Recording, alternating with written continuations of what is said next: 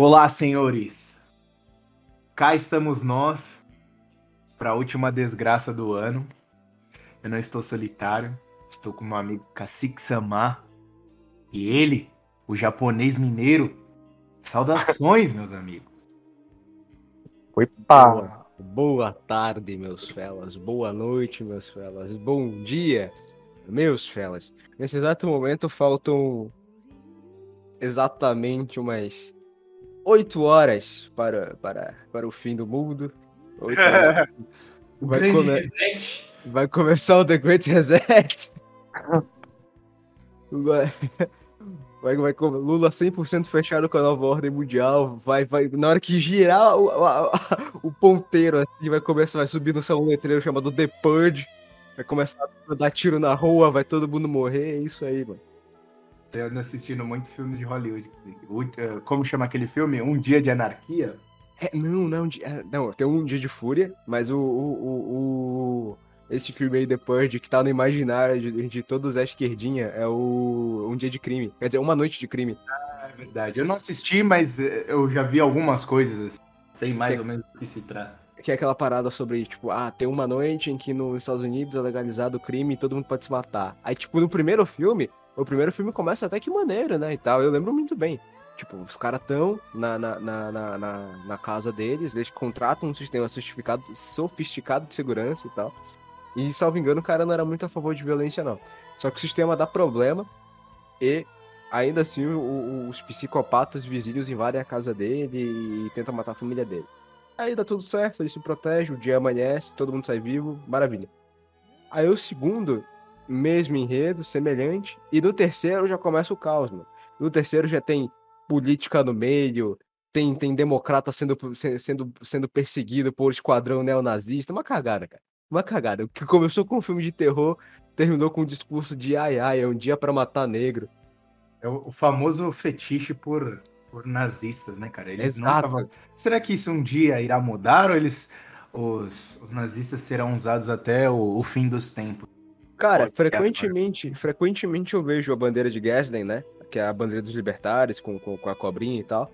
Até o símbolo do tiguanismo, cara, que é aquelas três flechas, que é aquela bandeira branca com uma cruz vermelha no meio, quer dizer, um X vermelho no meio. Todas elas, o, o, o, o pessoal diz que é a mesma bandeira, só que em outra cor, para tudo e qualquer movimento nazista. Aí colocam embaixo todas as outras siglas, o símbolo da caveira, a suástica, a, aquela, aquela cruz de ferro, a- aquela cruz de ferro com um círculo no, no, no centro e tudo mais, dizendo que é tudo a mesma coisa e tal. Então, tipo assim, esse fetiche de colocar como o maior demônio, o maior perseguidor, o maior mal da humanidade, a figura que vai jogar que vai jogar água no teu arroz, água no feijão e, e azedar o leite, entendeu? É, vai ser sempre eles, sempre será eles. Rapaz. Falando nisso, falando, a gente tá falando aí sobre filmes e cinema, o projeto é, sobre filmes e cinema, de maneira geral, ele irá sair ano que vem. Essa promessa sairá do papel. E eu acho que vai ficar bom. O Baianinho tá se dedicando muito nesse nosso projeto aí. A gente quer não ficar só nos vídeos, mas trazer algo escrito, ainda mais que uma galera aí do- dos ouvintes do, do Esboço de Sanidade, que faz parte lá do, do, do nosso grupo, né? Que de certa forma eles fazem parte do, do Esboço de Sanidade, a gente tem vários projetos legais lá no grupo. É, eles me informaram já que hoje temos aí ferramentas que conseguem decodificar o áudio e transcrever aquilo, transformar numa espécie de, de roteiro que estamos falando. Então, é, vai ser mais fácil de transcrever a- as nossas palavras e lançar em, em formato de- como se fossem aulas e apostilas, que era mais ou menos o que o Olavo fazia ah, no, no começo, nos seus primeiros cursos, né? Que ele, ele dava o curso de maneira oral e os próprios alunos é, faziam a parte escrita, transcreviam o, o curso. E nossa ideia é fazer a mesma coisa, até porque o áudio se perde muito fácil, né? Agora as apostilas, e não pensem que a gente vai estar preocupado em divulgar com o nosso nome, o material. Não, é só porque realmente não tem esse tipo de conteúdo no Brasil, pelo menos eu não vi ainda.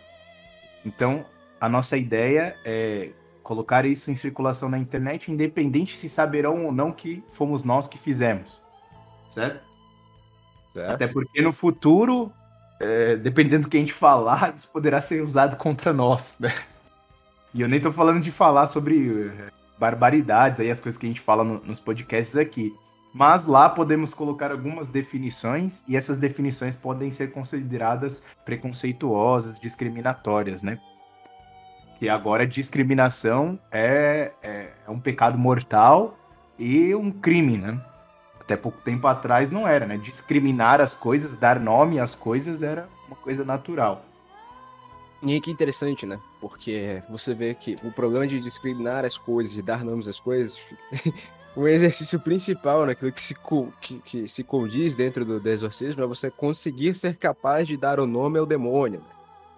Né? e parece que hoje a incapacidade de poder dizer as coisas da maneira como elas são é realmente é uma ferramenta infernal. É uma coisa para te deixar louquinho da cabeça, sabe? Porque uhum. você tá vendo as coisas acontecerem diante dos seus olhos, você tá vendo a, a, a pessoa se comportando de determinada maneira, você enxerga padrões. Tu, deixa eu perguntar uma coisa, tu não acompanha muito, né, cenário de esporte, negócio de League of Legends e tudo mais, nada disso, né? Não. Teve recentemente uma jogadora, uma jogadora, ubi jogadora, né, do, do time profissional Pain Gaming, que é chamada de Flower. Eu não vou dar o nome inteiro da, da, da, criatura aqui. Só que é um cara, é um cara. Ele tem mais bigode do que eu e tava se identificando como mulher. E aí, o que que rolou? No meio de toda essa discussão e confusão, teve um vídeo dele, né, dando a entrevista em que ele usou o pronome masculino, ele se referiu a ele mesmo como ele mesmo, né? Sim, sim, ele errou o pronome dele. E como na internet ninguém perdoa nada e todo rato aqui passa 15 horas por dia examinando tudo, os caras perceberam ele errando o pronome. Não, não tem jeito. Aí o que aconteceu? Isso já, isso já foi a red flag da red flag, né? Esse cara tá zoando, esse cara tá de sacanagem. Aí foi passando o tempo e o que aconteceu? Acabou vazando o print, né? Dele no Discord, falando que ele, que ele, que ele sentia atração por pessoas pequenas que não eram anãs, entendeu? E que existem crianças que não são tão crianças assim, de acordo com ele, né? E é isso tudo induziu, conduziu para aquela coisa que a gente bem sabe, né? Que este tipo de sujeito acaba surgindo por conta de um problema na, na, na, família dele e que às vezes esse problema advém de um abuso. E aí, portanto, ele cresce e acaba replicando esse abuso em outro infante também. Que leva a outro problema de você gerar mais um infante que vai ter esse tipo de tendência a ser chamada de criança LGTV, né? E aí o que acontece? ele recai dentro desses padrões. E mesmo que as pessoas estejam vendo que isso acontece, que isso não é mais um caso isolado, ainda levantar a bandeira da questão do ai, isso aí é transfobia, não pode falar esse tipo de coisa, não, não pode ser assim. Só que, pô, quanto mais os caras continuarem fechando os olhos deles para esse tipo de coisa, já era, cara. Você vai ter um problema muito maior do que transfobia rolando, entendeu? Eu acho que a, e a parte mais chata disso tudo do meio não é nem o, o a questão da, da, da, galera ficar meio, meio morna pra esse tipo de coisa. É você ver gente do, do que, assim, que se diz conservador ou coisa do gênero, assim, em que preza pelos direitos das trans femininas, né? Ou seja, o problema não é ser trans, o problema é ela dizer que ela é trans, mas parece um homem ainda, entendeu? Eu falo, ah, já era. Aí já era. Aí já era. Tipo, tá tudo bem, tá tudo bem cortar o pinto e ter sofrido abuso da infância, contanto que eu pareça uma gostosa e não um cara de bigode. Aquela história, você lembra que assim, quando você falou para mim, lá, hum. a questão do, eu não lembro da, da jornalista, se era uma uma jornalista do do G1, que tudo tudo que a que a mulher falava se, se resumia a, a sexo. Você lembra disso aí? Qual delas, cara? Toda enquete que a mulher lançava, em as enquetes, uhum. ela, ela, ela era uma das estagiárias que, que tomava conta de um, de um perfil no Twitter. Ela tinha a ver com sexo direto ou indiretamente. As matérias que ela lançava sempre tinha alguma conotação erótica, né?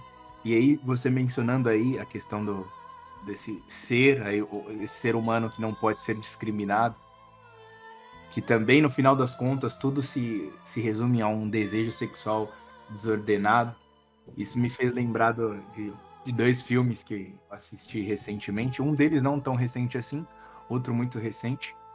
O mais recente, acho que até mandei para você, não sei se chegou a assistir, que é o, o Hardcore, no, no submundo do, da pornografia, no submundo do sexo, e o 8mm. É. No caso do, do hardcore, apesar dos dois tratarem do, da mesma temática e seguirem até uma linha muito parecida de condução do, do roteiro, é, no hardcore tem uma questão muito pesada que é a questão de que, tá, às vezes, por mais que você dê uma boa educação, e veja bem, isso, estamos falando de linhas gerais, né? Boa, o que é uma boa educação ou não já é outra discussão, mas é, para o entendimento comum, digamos assim, das pessoas, uma boa educação um, um pai que tenta colocar o filho numa, numa boa escola, que ensina uma religião para criança. E como isso, isso por si só não garante que seu filho não tomará decisões muito erradas na vida, né? que é o caso é, do, do, protagonista do filme, que ele é um, um rapaz de um senhor que segue um, uma das denominações protestantes, salvo engano, a denominação batista, né? Tem, pelo menos nos Estados Unidos tem uma certa rigidez, né? E mesmo assim, pela ausência da mãe, né? A menina também tem um desejo totalmente desordenado e segue um rumo que não era esperado por ninguém que olhasse de fora a, a vida da, da família, né? uma família religiosa, né, que está sempre presente nos cultos. A menina tinha uma educação religiosa e mesmo assim, veja bem, a veio de uma boa família, o pai empresário e mesmo assim a menina decidiu se prostituir e fazer filmes eróticos. Mesmo assim. Mas a questão principal que eu estou levantando aqui é como o desejo sexual desordenado causa danos na sociedade gigantes. É, agora a gente está lidando com problemas muito maiores do que isso de pornografia e a prostituição, que também nada mais são que consequências disso, né? Só que agora a gente está escalando para outro nível. Alguém imaginava 20 anos atrás falar que civis, civis, mulheres comuns se prostituíam sem necessidade? Não era exceção isso? As, as pessoas com desejos desordenados, pelo menos que não tinham vergonha disso, havia não eram raras. É aquela questão, né? Então, sobre a mística da prostituição, havia-se aquela, aquela noção de que toda mulher que, se que era cometida por isso, né? Voluntária ou involuntariamente, você tinha uma questão de necessidade por trás. Alguém que não tinha, tipo, não tinha uma figura masculina que fosse capaz de provê-la. Uhum. Que tivesse, ou, que tiver, ou que tivesse interesse em provê-la, né?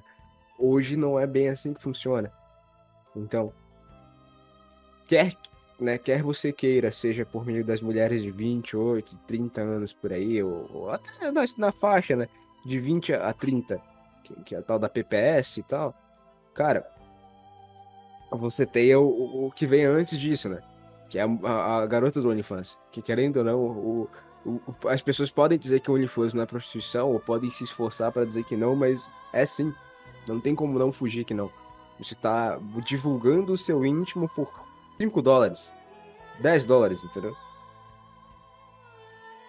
Uma coisa que tempos atrás as mulheres é, guardavam a todo custo, não só as mais religiosas. E isso né? aí é que tá. Não adianta falar, ah, tempos atrás, por, como se fosse, tipo, caralho, muito tempo atrás, 200 anos atrás, 100 anos atrás. Não, cara. 20 anos atrás não era tão fácil assim, não, sabe? 30 não, anos atrás. Você não... tinha que sair, é, exato. tomar um café. Às vezes nem sempre era na primeira vez. É, é tinha um tempo, cara. Por, por mais degenerado que já fosse, de certa maneira, não era tão rápido, não era instantâneo como, como, como é hoje, entendeu? Sim, e uma parte vai falar, não, mas vocês voltam sempre para esse assunto e fica com saudosismo do passado, acabou, o mundo não vai voltar a ser como antes. Tudo bem. Mas a questão é, vocês estão, vocês estão analisando friamente o que está acontecendo para poder explicar isso para as próximas gerações? Poder explicar para o seu filho que o mundo nem sempre foi assim? Poder explicar para o seu filho que tem coisas no mundo que são naturais, são mudanças naturais, e tem outras coisas que são provocadas?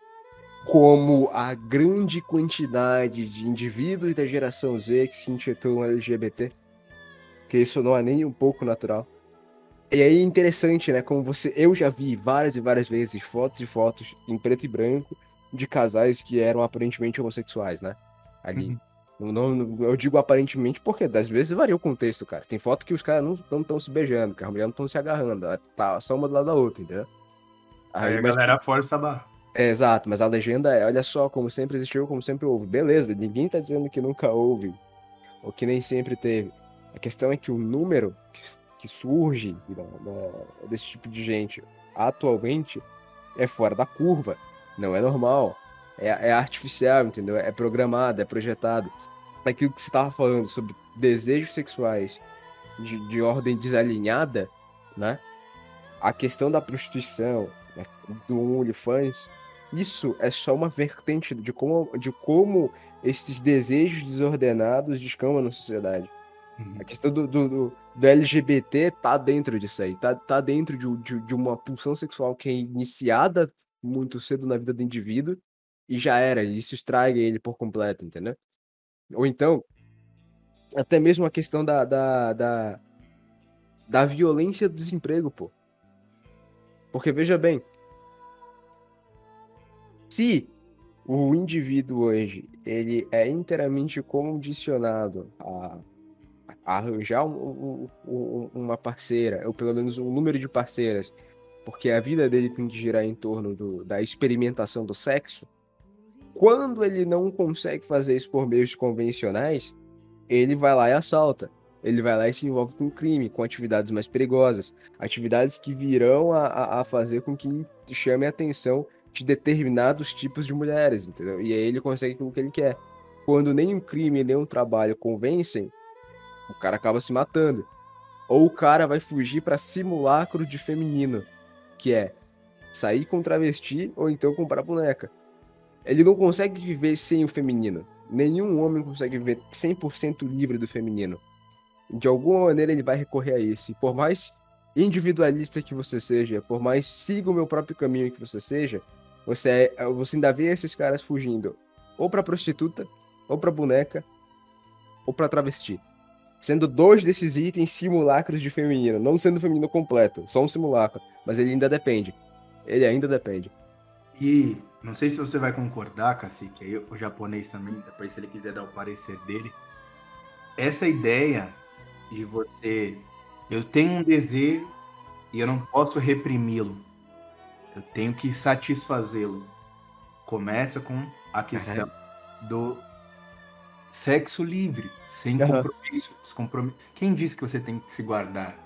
E aí começa com a ideia do quem disse que você tem que se guardar. Porque, por que você não pode fazer antes do casamento? E depois é a questão, por que você não pode se satisfazer mesmo estando comprometido? Se você tem esse desejo. Isso vai escalando, vai escalando, escalando. Assim, a gente, eu sei que isso é repetitivo, mas eu acho que não é uma repetição vã. Eu acho que é pertinente. Todo vício é assim. É uma é uma característica do vício. Ela não, não tem um fim. O vício, ele vai escalar. Todo viciado, um dia, não consumia ou não praticava esse vício tanto quanto pratica hoje. O ápice do cara, e ele não, ele não pode afirmar que o, hoje é o ápice do vício dele. Não, eu já cheguei no fundo do poço. Fundo do poço é o inferno você está respirando, você não chegou no fundo do poço. O que, que vocês acham? Cara, eu concordo. Porém, tem um pesar. Tem um detalhe que, não, que, que as pessoas não podem deixar de esquecer, cara. O apocalipse, ele é um negócio que ele é feito pra te pegar desprevenido, cara. ele não tem aviso, ele não tem data nem hora marcada. Não entra uma sirene no céu falando, vai começar, hein, galera? Não, não é assim. Trombetas. A Quando trombeta vai me avisar. Quando ele estoura, já era, meu fela. Já é tarde demais, já estourou, entendeu? É um negócio que não dá tempo de você se preparar. Então, a questão, enquanto você ainda pode reagir, enquanto você ainda tem, enquanto você ainda tem condições de lutar pela sua alma, ainda não acabou. Ainda tem salvação. Ainda dá. Ainda é possível reverter. Mas por isso que você tem que dormir de olho aberto, cara. Porque a gente vai vendo a, a cada vez mais coisas sendo aceitas na sociedade que elas são fora do normal, entendeu? Então, exemplo, é, a quantidade hoje que existe, né, de pessoas que têm uma atração sexual voltada para algo que, cara, vou dizer que deve estar tá para além do humano, sabe? Ou, ou melhor, talvez pro, pro, pro inumano, porque todo aquele conceito de você se sentir atraído por uma mulher visual, visualmente bonita, que tem o queixo, o olho, as maçãs do rosto, o cabelo, tudo na mulher em torno da feminilidade dela te é atrativo. Então, enfim, você acha ela realmente muito bonita. Cada vez mais você encontra exceções dentro desse tipo de coisa. Em que eu não tô nem falando necessariamente de homossexualismo em si, mas de caras que só vão se sentir atraídos por garotos que possuem ferro na cara. Ou seja, começa com aquele piercingzinho na ponta do nariz, sabe? Aquele de leve, assim, é piercing do, do sou, sou uma menina roqueira, sou uma menina do skate, sou uma menina diferente. Aí, daquele piercing, evolui para o, o, piercing na, na, na, sobrancelha. Aí ela tem um ferro no nariz e um ferro na sobrancelha. Depois uma tatuagem no rosto. Depois vai um alargador. Depois, cara, ela já tá totalmente deformada. Parecendo com algo mais semelhante ao, a um animal, entendeu? E aí você vai vendo né, em, em outras regiões, né? Em outros países, como na Dinamarca, na Suécia, até mesmo na Groenlândia, né? Ou no Canadá também, que são países por serem pequenos, né? Ou por terem uma população pequena, você consegue controlá-los eles mais facilmente. E daí você faz, consegue fazer desses países grandes experimentos sociais. E quando dentro deles as absurdidades começam a aparecer, né? Esse tipo de personalidade exótica começa a surgir por lá você vê que isso vai sendo incrementado para os outros países, né? Para os mais longos, né? Para os campos de teste mais largos, como o Brasil, como Estados Unidos, como até mesmo como o Japão, de certa maneira, né? E aí você vai vendo esse tipo de coisa chegando por lá. E essa maneira de você inserir uma nova categoria de beleza, não é nem beleza, né? Mas de atratividade, o ser humano tem forçar uma espécie de fetiche em alguém, é a maneira como os demônios têm de serem aceitos nessa sociedade, cara. Porque um demônio é um negócio feio, cara. E quando você consegue fazer um ser humano se enfeiar, e mesmo assim, continuando sendo feio, ele passa a ser atrativo para outras pessoas, outras pessoas acabam querendo ter relações com ele, cara. Isso me parece muito a normatização de você começar a ver vultos na sociedade, de diabinhos correndo por aí e falar: não, não, não é normal. Tudo bem, aquele cara, aquele cara botou um par de chifres na testa dele ali, normal, artificialmente, porque ele quis e é bonita, beleza, tá tranquilo. Cortou entendeu? um dedo. É. Voluntariamente. Cara, tatuar a íris do olho, cara. Íris não, tatuar aquela. Qual, qual é o nome da, da, da, da, parte branca do olho? Mucosa. Tatuar a mucosa do olho, cara. Não dá. A esclera, esclera, esclera, esclera. Porra, os caras pintam de preto, pinta pinta de vermelho. E quando eu disse cortar o dedo voluntariamente, eu não estou falando do digníssimo eleito. Não é verdade. Né? Tem, Tem outras pessoas também. fazem isso. Outras para fim, para fins estéticos. Inclusive, que você disse há pouco, me fez lembrar de, de mais uma das motivações do, do nosso projeto do cinema, porque se, não sei, né, teve até um, ouvinte aí que comentou, meu, vocês têm que fazer o... Eles até optaram pelo, pelo título que o Cacique sugeriu, né? O que é o... Como que era? O Cineminha dos Cria. exato. Né? Falou, não, vocês têm que fazer porque só tem sojado falando de cinema, não sei o quê. Se vocês procurarem no YouTube análises de filmes, principalmente de filmes de terror e horror, as pessoas são só o fato da pessoa falar que é apaixonada por filmes de terror e horror, você já tem que levantar um alerta. É uma red flag, você tem que levantar um alerta. Isso não é normal. Isso não é normal. Filmes de terror e horror, as pessoas são torturadas psicologicamente e fisicamente. Como que você pode amar isso?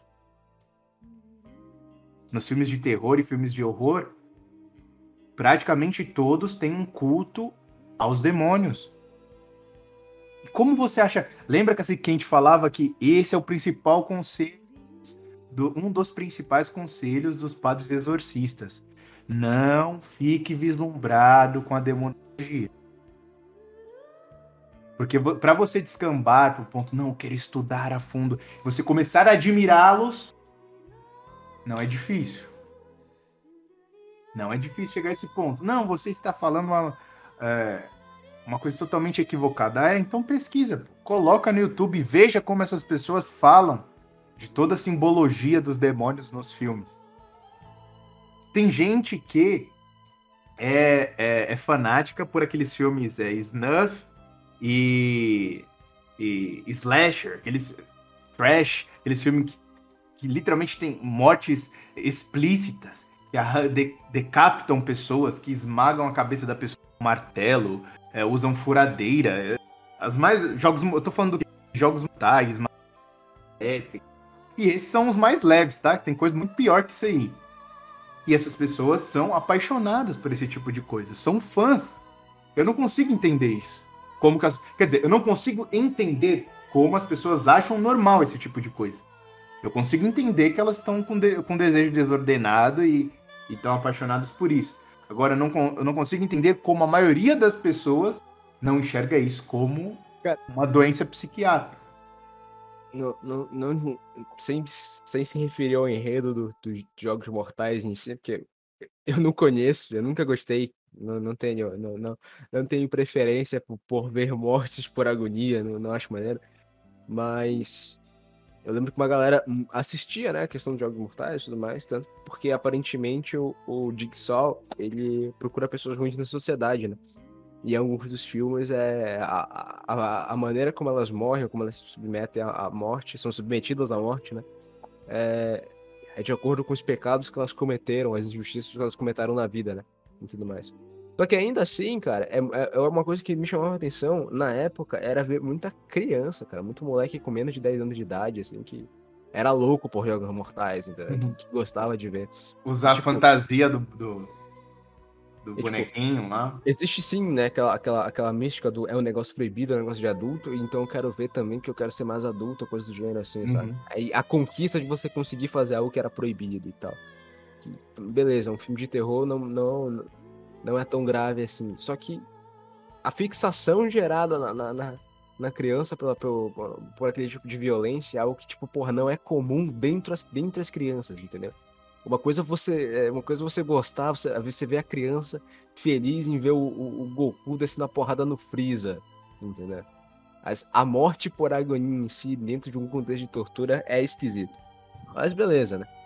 O, outra coisa que a gente estava conversando também, que por mais que se disse, né? que, poxa, essas coisas possam parecer redundantes ou, ou desnecessárias de estar batendo em cima. Só que, cara, eu tenho uma, uma certa proximidade, né? na verdade, nem proximidade, né? Eu consigo observá-la de longe com uma, com uma professora que eu tive no ensino médio. E vez ou outra, é, olhando pelo, pelas redes sociais e tal, eu vejo a vida dela.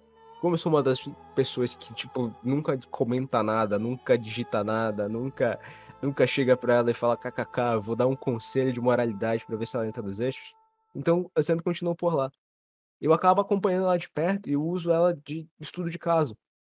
E quando você tem a questão da proibição não muito definida para uma pessoa, ou pelo menos não muito bem explicada, todo e qualquer tipo de não parece ser uma grande tortura, né? E é muito chato você ver mulheres de trinta e tantos anos, quase chegando próximo aos 40 anos de idade, sabe? Que se emocionam e choram ao cantar a música do Caetano Veloso. É proibido proibir, entendeu? Uhum. e aí você pega o contexto de, de, de. Eu vou usar a palavra catarse. Se eu usei errado, me perdoe. De catarse junto né, à, à eleição do, do, do, atual presidente. Então aquilo cria uma explosão de sentimentos na cabeça da, desse tipo de mulher em que ela tá vivendo o ápice do momento da vida dela, entendeu? Ela tá cantando a canção do Caetano Veloso num bar cheio de pessoas e professores que concordam com ela também, num contexto em que o, o, o Lula venceu o Bolsonaro e, portanto, ele venceu o mal. Isso gera um, um, uma química na cabeça dela que transforma uma mulher que devia ser madura, né?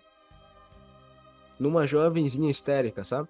Uhum. É interessante como, mesmo a maternidade tendo sendo uma coisa boa e fundamental na vida de uma mulher, por conta desse tipo de comportamento e das sugestões ao redor, a sugestão da modernidade, as amizades que esse tipo de mulher acaba desenvolvendo na vida, ela consegue regredir ao estágio de uma jovem.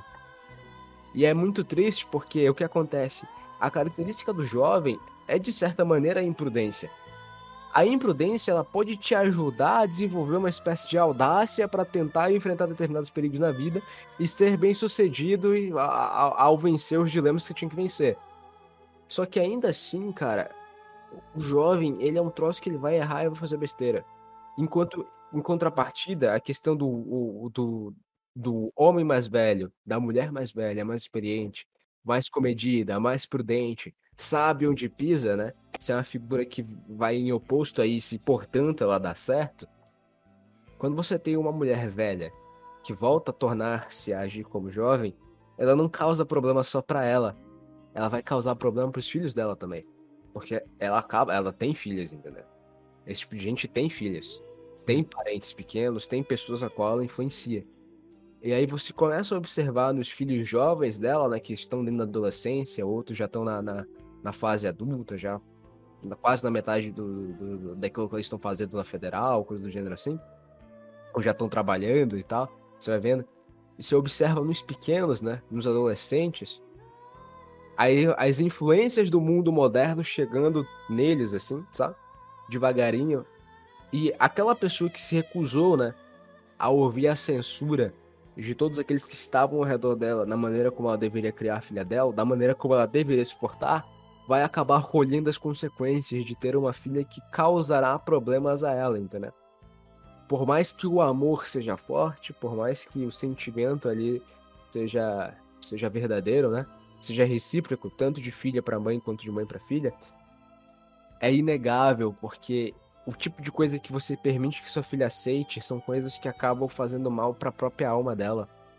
Então, vai para além de um corte de cabelo, vai para além de um estilo de música que ela ouça, vai para além de um autor com o qual ela tenha contato. Inclusive, por mais que eu curte bastante a questão de você colocar um jovem para estudar alta cultura ou coisa do gênero, eu acho muito complicado quando você pega tudo aquilo que tá dentro da literatura brasileira e oferece para ela, porque dentro da literatura brasileira existe o curtiço, entendeu? Existe o Aloísio, e aí não dá. Porque com isso você acaba estragando a inocência de, ou, ou o senso moral de uma juventude, entendeu? Ou então quando você oferece cedo demais a questão do, da, do, do, do, Machado de Assis com a obra dele lá, o Dom Casmurro, e acaba transformando a Capitu na porra de uma heroína, entendeu? Isso é, problema. É. Entendeu? Não, eu, eu acho até interessante que isso aí é muito. Ah, esqueci mais uma que eu ia falar, mas é, é. A pessoa não consegue compreender a fundo o que, que a obra traz e ela vai ah, tentar entender de acordo com professorinha de história, etc. E ela chega numa conclusão que era a mágoa do humano, é, a mágoa humana, por causa de uma coisa, tipo rancor que vai levar durante uma vida por causa de um fato, e ela vai levar isso como uma vai perder no meio da história, perdendo no meio da história e levar isso para um protesto feminista, que é uma coisa assim. E se, qual é a tendência disso? Você se mantém culto. É, você vai virar é como um porco ler um livro. uma coisa é, idiota. O senhor tá me dizendo, japonês, que para certos livros existe a necessidade de uma bagagem anterior, de uma maturidade anterior, porque senão você não vai entender a droga da mensagem, você só vai ter lido, vai jogar o livro na estante, vai virar a Gabriele Prioli da vida, vai falar, vai ficar rotando coisa por aí, é isso? Com certeza. Não, até porque, por exemplo, eu, eu acho que eu tive assim, não uma frustração é, de amor, mas começar a entender isso com uns oito anos de idade, assim, mais ou menos. E coisa que eu só, por causa disso, que eu fui entender o Dom Casmurro, essa frustração, essa, essa melancolia. E, e tenho certeza que um, um moleque de 16 anos que tá pensando em comer a Patricinha, ele não vai pensar nisso. Inclusive, esse é o conselho do Mortman Adler, não é? Para você ler um livro, você tem que ter lido muitos outros Uhum. O, o, o, japonês até pode falar mais sobre isso, se, se ele se sentir à vontade, que é a questão que os próprios romances podem ser um mal, né? Principalmente aí para as uhum. mulheres, né? Começar a romantizar Falando em mulher, meu amigo, continua, continua, continua. Então, ela, ela pode começar a, a, projetar esses romances né, que ela leu, ou os filmes que são adaptados, né? Inclusive tem, tem um filme da, de um dos livros da, da Jane Austen, né? Que, inclusive é uma autora muito boa. Orgulho, Orgulho e Preconceito. Orgulho e Preconceito. É. Então, os, os livros, alguns livros são adaptados, alguns livros de romance são adaptados para o cinema e elas têm contato tanto com filme, com livro. Nós sabemos que existem as booktubers hoje em dia, né? E isso todas lindas, todas cheirosas. Inteligentes demais. muita, muita sapiência. Muita sapiência e o dinheiro do papai envolvido para ter uma estante colorida, brilhante, reluzente. E outra questão também que pesa é que essa, essas meninas, os rapazes, leem os livros atrás da opinião dessa galera. E vão nos comentários, eles ficam em discussões lá. E eles adoram uma conversa de comadre. Onde todos, Sim, cara. Concordam, onde todos concordam que aquela obra é libertadora. Tal. Cara, eu, às vezes quando eu vou comprar alguma coisa, né? E eu utilizo a Amazon, comprar livros principalmente tal. É, às vezes eu vejo os comentários e muita gente elogiando alguns clássicos, mas sempre colocando ponderações, sabe? não, eu achei esse livro fantástico, só não, só não gostei do caráter reacionário do autor ou da, mis, da misoginia. Meu Deus, meu Deus! Já pensou, cara, se, se, se, se as pessoas tivessem né, a oportunidade de tomar um café com Shakespeare, o que, que eles iriam falar? Olha, até gostei das suas obras, mas você era muito machista.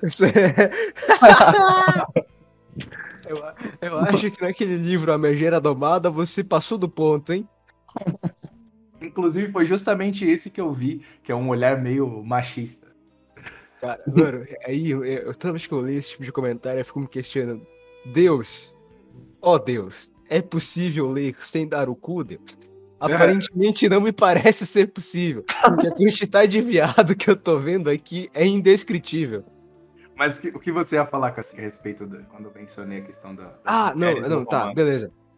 É, tem vários pontos. Mas o principal é, cara, é muito triste porque a questão do romance na, na, na vida feminina não só, não só distorce tanto, né, a, a questão do, da maneira como ela vai vir se relacionar com uma mulher, como uma mulher já com um homem, mas também a questão do romance distorce, cara, a cabeça do, a cabeça do homem na maneira como ele vai se relacionar com a mulher, cara. Vide o, o, o problema atual do, do, do Paulo Musi, cara. Porra. Em vários problemas, assim, que você vai vendo o, o, as declarações que ele dá em, em dado podcast, tudo bem. E por mais bonito que você ache aquilo ali seja, o maior problema de todos ali é você observar a mulher dele e ver que ela não fala da mesma maneira publicamente dele, entendeu?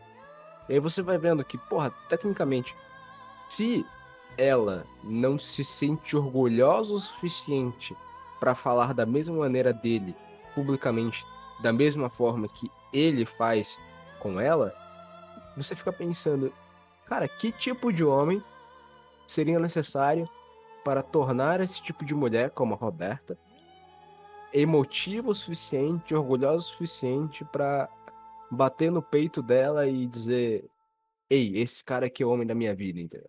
Esse é o cara que eu respeito. Porque, querendo ou não, eu não vou dar uma de metaforando aqui ou coisa do gênero, mas todo ouvinte aí que passou por uma experiência amorosa, que observou de longe uma experiência amorosa, cara, você vê no olho da mulher, você percebe nos trejeitos dela o quanto ela te ama, o quanto ela, o, o quanto para ti ela é importante, entendeu?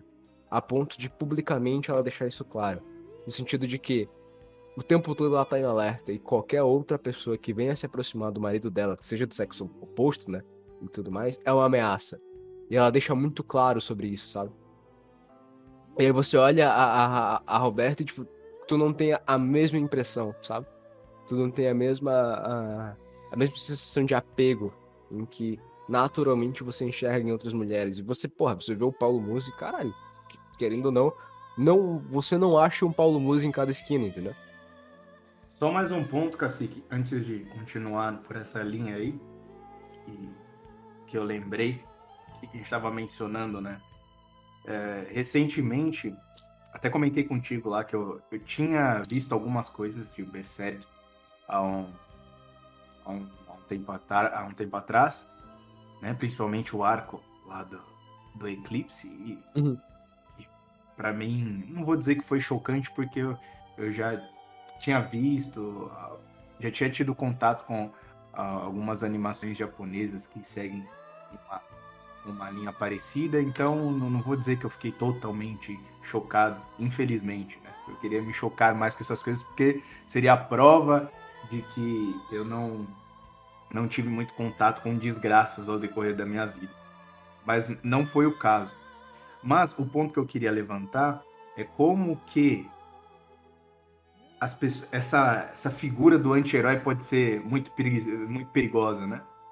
Porque o personagem lá, o Grift, tem muita gente que o defende, né? Você que já tem, tem a, a, obra há muito tempo. Tem a corrente do, do, do Grift no Fernanda de Errado.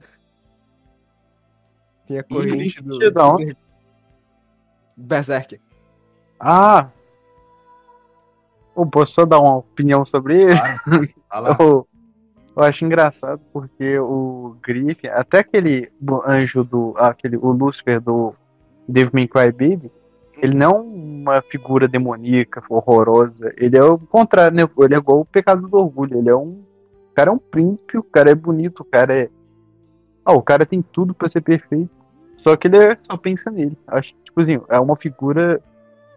Ou, oh, é um dos personagens mais bem criados e mais filho da puta do, da, dos E uma das melhores representações de Satanás, né? É isso mesmo. Acho que é a melhor. E... Exato. Ele literalmente não liga para o que, que ele tem que fazer, quem ele tem que sacrificar em prol do, do objetivo dele. E as pessoas é, elogiam justamente isso. Não, mas ele está em busca de atingir os objetivos dele. Exato, exato. E é Ou seja, a gente tá, já, tá, já tá num ponto que a gente está seguindo, quando eu digo a gente, eu digo o homem, e aí entendam o homem no sentido antropológico, estamos falando de homens e mulheres, a humanidade, tá chegando num ponto que a gente já não tá, não somos mais meros pecadores. Nós literalmente estamos invertendo a virtude.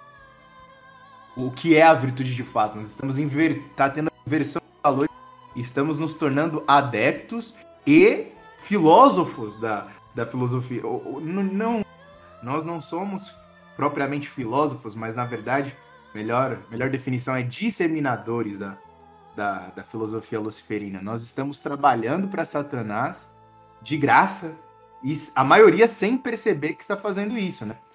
Tanto que a gente já mencionou aquela série Lúcifer, onde e as pessoas começam a se questionar, mas e se Lúcifer não estiver errado? E se, se Satanás não não estiver errado, na verdade, ele for o lado bom da força, né? Tanto que o, ja o japonês mencionou, em ambos os animes, em Berserk e no, no Devilman, a figura de Satanás é uma figura quase que literalmente, na verdade, né, angélica, tem aquela dualidade do, do bem e do mal, do branco e do preto, que é invertida, né? O lado que, em teoria, é o branco, a, que traz aquela ideia de, de paz, tranquilidade. É o, o representado por Satanás. E, em aspas, o herói, no, no, no caso do Guts, e no, no Devilman, esqueci o nome do, do, do, do protagonista, mas vamos chamá-lo de Devilman, porque ele adere esse nome depois. Os heróis acabam que é, deixando de lado um pouco da sua humanidade para conseguir servir ao bem à sua maneira, né? No caso do Guts aí é bem complicada a maneira, mas é o que ele tinha, né? E um cidadão totalmente desgraçado da cabeça, compreensível, né? a maneira como ele age. No caso do Devilman também. Mas você vê que até essa ideia é invertida. Não estou dizendo que é que a intenção do, dos autores era de inverter e fazer com que as pessoas pensassem assim. Mas na prática é exatamente o que está acontecendo. Né? Tanto que foi o, o que mencionou quando a gente falou sobre os jogos mortais, que a figura do, do, do personagem lá que pune os cidadãos que vivem à margem, à margem da lei, não tardará para as pessoas falarem a mesma coisa. Olha, mas Satanás faz a mesma coisa. Satanás pune os maus. É, mas, mano, eu já vi isso tantas e tantas vezes. Os caras falando como é que o diabo pode ser mau se ele pune os maus no inferno. Mas ninguém fala como esse cidadão chegou até lá. Ninguém é exato. O caminho que ele percorreu, nada, ele não sofreu nenhum tipo de influência? Ele não foi conduzido para o caminho? Até, até perder a sua alma? E quem pune não é o Satanás. Deus faz a justiça. É aquela história que a gente sempre fala, né? É, eu acho que foi o professor Gugu que mencionou isso daí. Que talvez, né, isso é uma, uma hipótese, quando chegarmos no juízo final, nós mesmos teremos o, o, um grau de consciência que saberemos que vamos ser é, condenados. Se vamos ser ou não, né? Condenados.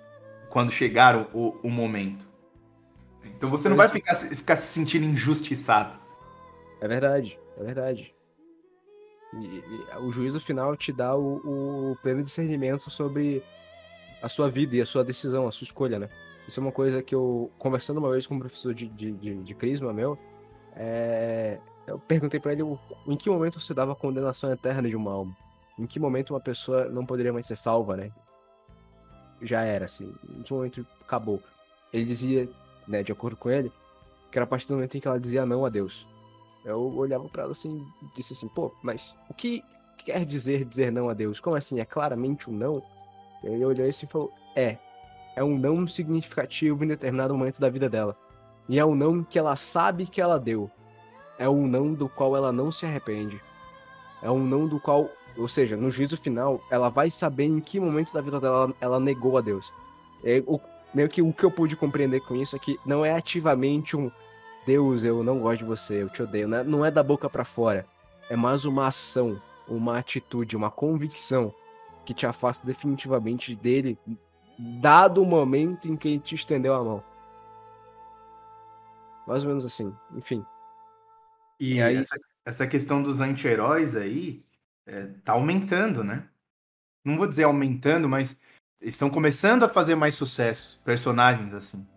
Olha, características não, anti-heróis. Eu não sei se o senhor vai concordar comigo, mas eu acredito que as características do anti-herói, ou pelo menos os anti-heróis começaram a surgir.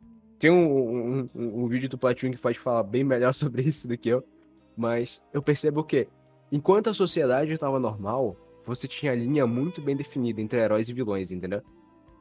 Dado o momento em que a gente começa a brincar com o conceito de bem e mal, ou coisa do gênero assim, isso influencia a nossa sociedade também. E por a sociedade estar diferente, por a gente ter trocado ou, ou adquirido determinados novos valores em que não são corretos assim ou não são tão justos quanto deveria, a figura do anti-herói surge. E é engraçado, né, que todo anti-herói ele tem uma uma com ele, ele carrega com ele uma medida do tipo eu faço do meu jeito porque a justiça não funciona. Ou seja, o anti-herói ele acaba sendo fruto da falência das instituições. Instituições que eram regidas pelos heróis antes, entendeu? Assim, eu não sei se você conseguiu me entender. Sim. Uhum.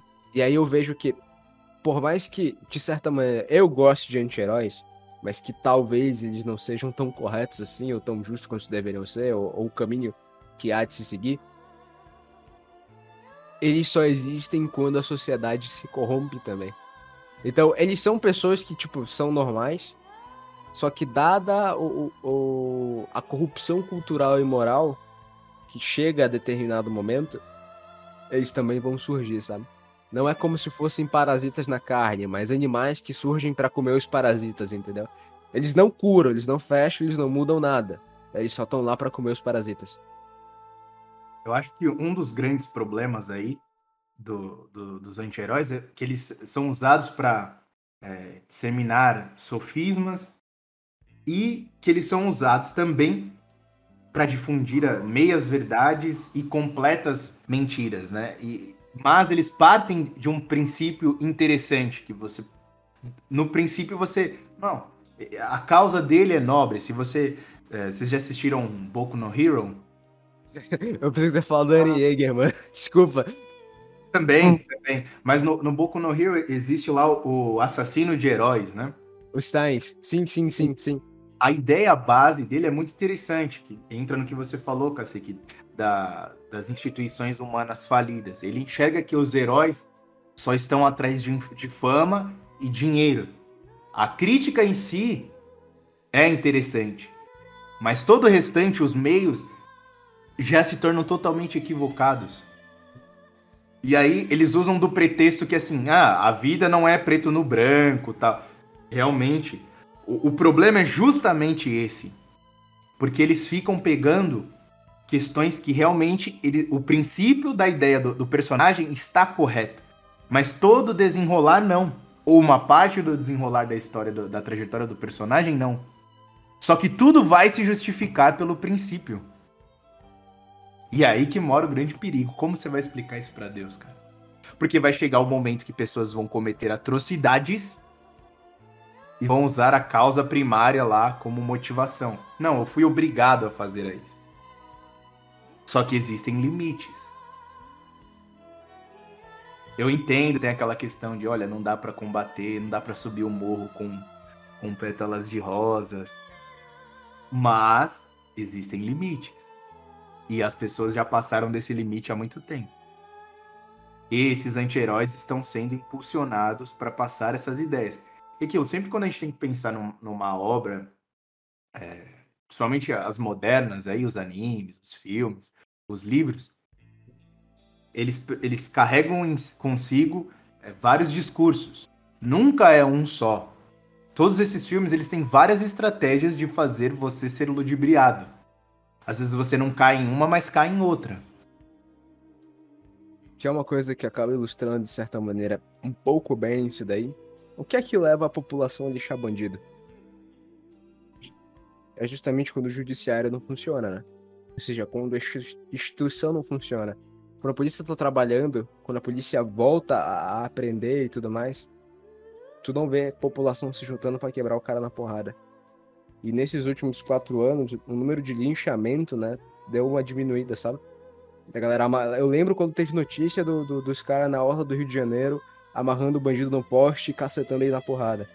Faz um certo tempo que isso não acontece. Uhum. Uhum. E quando este tipo de instituição falha, aí tu vai ver a população tendo que resolver as coisas com as próprias mãos, entendeu? Cara, quanto tempo tu não vê uma, uma, uma reportagem que é que seja sobre justiceiros?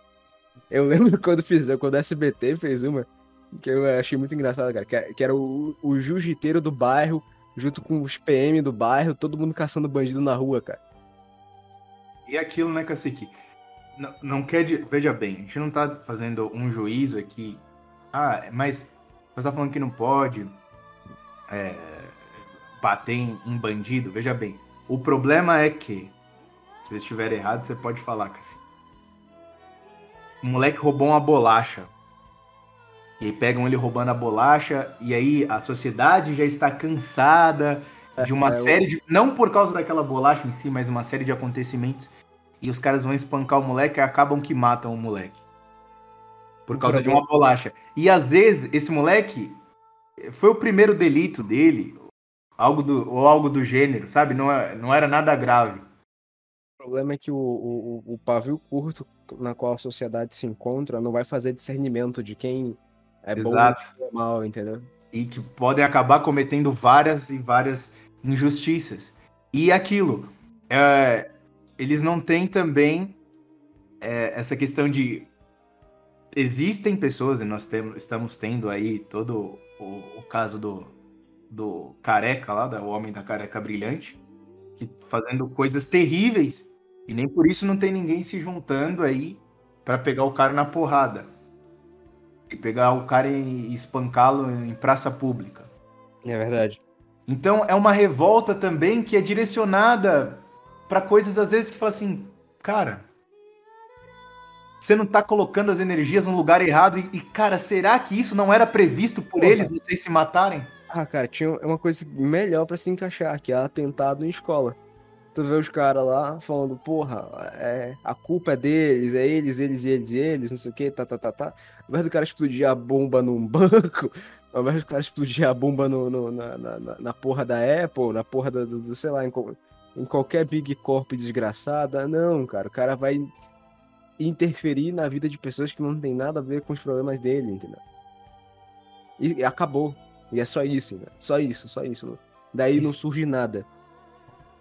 E aquilo, será que isso não foi também extremamente Com calculado? certeza, cara, com certeza. Com certeza. Aquela história lá, se matem filhos. Vou fingir que eu estou é, extremamente triste e sentido com todos esses acontecimentos. Vou soltar uma nota no Twitter do presidente falando que eu- uma nota de repúdio a essas ações. E mês que vem, daqui seis meses acontece de novo. Eu vou fazer uma coisa para atacar o problema real na sua origem? Pra Não. mitigar, né? Não, não vai, não vai. Simplesmente não vai. E é, é programado porque quem é o tipo de pessoa que acaba fazendo isso? É jovem, cuja cabeça não foi 100% formado, seu, seu cérebro não tá amadurecido, entendeu? É a, é a galera com menos de 25 anos aí fazendo cagada, entendeu? Então é programado. E A gente, a gente é facilmente manipulável, cara. A gente é facilmente manipulável. Nun- nu- Nunca se esqueça a ideia de que Ninguém, ninguém é imune à propaganda, cara. E, e isso come a gente o tempo todo. Come tanto que, olha só, a quantidade de, de, de vaidoso, de oportunista, de mentiroso que teve, que teve na direita nos últimos quatro anos aí, cara. E é o tipo de personalidade que a gente só acusava a esquerda de possuir. De canalhas, de falastrões, de charlatães, né? E, no entanto, olha a quantidade de maluco que não era assim, ou já era assim, ou se tornou assim no meio do caminho, entendeu? É só você ver, cara. E aí você percebe, no fim a gente não é tão diferente assim, sabe? No fim a gente é tão corrupto e desgraçado quanto eles. E você tava até comentando aí nos bastidores, Cacique, aproveitando a deixa, falando do Gordão Filmes e da feminista de seios para a mostra. Que são. Eles são um exemplo cabal aqui do, do que está falando do, do- dos aproveitadores, né? Chegando ao ponto aí de quando tudo dá errado, eles lançam aquela. Tá vendo? Eu avisei vocês. É o pior tipo de pessoa, cara. É o pior tipo de pessoa. Não é, não é o eu avisei sincero daquele sendo que te importa. É o eu avisei do cara que tava te incentivando a fazer merda e depois ele vira lá e diz, haha, eu avisei. Ele está feliz por estar certo. É Exato. aquela. Eu não lembro onde eu vi. Eu acho que foi o professor Olavo que falou isso. Cara, você não tem que estar preocupado em estar certo. Você tem que estar preocupado em defender a verdade. As discussões hoje são pautadas em querer estar certo. E às vezes, nesse querer estar certo, você defende coisas terríveis, cara. Simplesmente porque você, você quer que aquele seu pensamento ou aquela mensagem que você transmitiu para muitas pessoas é, seja a verdade. Você não está preocupado com o discurso verdadeiro mesmo, você está preocupado com a sua opinião, porque você não pode errar. Você é quase um semideus. Você não pode virar público e falar assim: olha, pessoal, é, eu acreditei no nosso presidente, né, eu acreditei, realmente eu acreditava naquilo, e infelizmente é, e não seguiu o rumo que eu imaginava. Então eu venho pedir desculpas para vocês que eu, eu os incentivei e te arranquei dinheiro de vocês. vou, de alguma forma, eu vou ressarci Não sei, vou arrumar uma maneira. Quem faz isso? Quem tem hombridade nessa direita cibernética para fazer isso aí? Fala pra mim, cara. Cara, não. Todo mundo que tinha caráter sumiu. Todo mundo que tinha caráter recuou, foi embora. Todo mundo que tinha caráter fez a única coisa que era sensata de se fazer.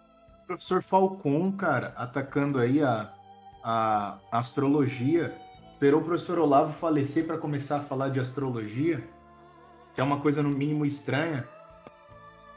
Por que, que ele não falava de astrologia quando o professor Olavo estava vivo? Porque é. certamente iriam, o professor Olavo iria falar alguma coisa. E não é uma crítica. O problema, assim, ninguém. Não tô falando professor Olavo, professor Gugu, a própria astrologia. Não existe nada nesse mundo que não é. que não é, é não pode ser questionado. Até Deus é questionado, ué. O problema é. O problema é, é essa movimentação estranha logo após a morte do professor Olavo, né? Porque quando ele estava vivo, é era interessante. Não estou falando que é o caso do professor Falcon, mas estou levantando uma questão aqui que pode ser usada para várias outras coisas. Enquanto o professor Olavo estava vivo, era interessante não criticá-lo, né? Porque assim você tinha potenciais alunos do professor Olavo que poderiam se tornar seus alunos. Mas agora que o professor Olavo faleceu e ele não vai publicar mais coisas de ninguém, não vai elogiar os seus alunos, agora existem aí, começam a surgir é, os questionadores. Quantos. O professor Olavo já tinha vários detratores na época que estava vivo, mas vocês, vocês concordam que aumentou e muito quando ele faleceu? Cara, é demais. Demais. E aí, é, é, eu não sei o que mais me dá raiva. Se é a galera que, enquanto ele tava viva, tá eu tipo. Ah, eu descobri a verdade sobre o Olavo de Carvalho. E aí sai gritando em tom de deboche e fazendo aquela saída o tempo todo. Como posso dizer, cara? com fogos de artifício, dizendo: Olha só, olha só, eu não preciso mais do meu pai, eu não preciso mais, eu não preciso mais do professor, entendeu? E, e tem o outro lado que é o pessoal que, porra, deixou o senhor morrer, deixou o professor morrer e, e começou a falar mal dele ou, ou, ou, a, ou a criticar o trabalho dele com um tom de superioridade no sentido de agora que ele tá morto eu posso desmentir o velho, entendeu? Isso é. Porra, isso é terrível, sabe? Isso te faz questionar quem é que tá contigo de verdade, sabe? Quem é Sim. que realmente respeita o seu trabalho, ou, ou, quem é que realmente. Sei lá, cara. É, é, seu aluno de fato, é seu aprendiz de fato, ou tem respeito por você, pelas suas ideias, ou coisa do gênero assim. E não existe e... aquela questão dos caras divulgando, um, uns divulgando os trabalhos dos outros, né? É literalmente o que e... o professor falava do pensamento do brasileiro do, dos caranguejos no balde, né? Exato, puxa a porra do pé. E o, o Olavo fazia isso, né? Ele citava nomes, ele, ele, ele, ele, ele deu o nome de muita gente, cara. Ele citou muita gente que, que acabou tendo trabalho, claro, por mérito próprio, mas o público e a notoriedade veio de alguém que ouviu o Olavo de Carvalho falar e falou: Cara, eu quero saber quem é esse maluco aqui, eu vou atrás dele, cara. Aí, a própria vídeo editorial que é uma editora que surgiu dos alunos do professor Olavo. Quantos livros foram colocados em circulação pela VID que foi indicação do professor Olavo? Quantos? Exato. Aí a gente tava. O, o, o, japonês, não lembro se foi nos bastidores, a gente já tava gravando, quando ele mencionou o próprio Luiz Lavella. Ah, o, Olavo, o Olavo difundiu o Luiz Lavella, o Mário Ferreira dos Santos, o Vitor Franklin, Franklin. Eric Weidling também. Sei lá Sim. como é que fala. Até a própria introdução ao, ao Aristóteles dizem que o, o, o livro do, Ora, do Olavo lá é, é, uma das melhores introduções que existem do Aristóteles, né? É, eu falar isso também. Em Portugal, que o pessoal discute, não vou Sim, tem uma edição, tem uma edição portuguesa, né? Inclusive o professor Chainho é, tava lá no dia, salvo engano, foi, ele que ajudou no, no processo lá para ser publicado é, em Portugal. Inclusive, vocês vão ouvir falar muito ainda do, do professor Mário Chain. um dos. No meu ponto de vista, humilde e quase sem relevância, eu acho que ele é o melhor aluno do professor Olavo.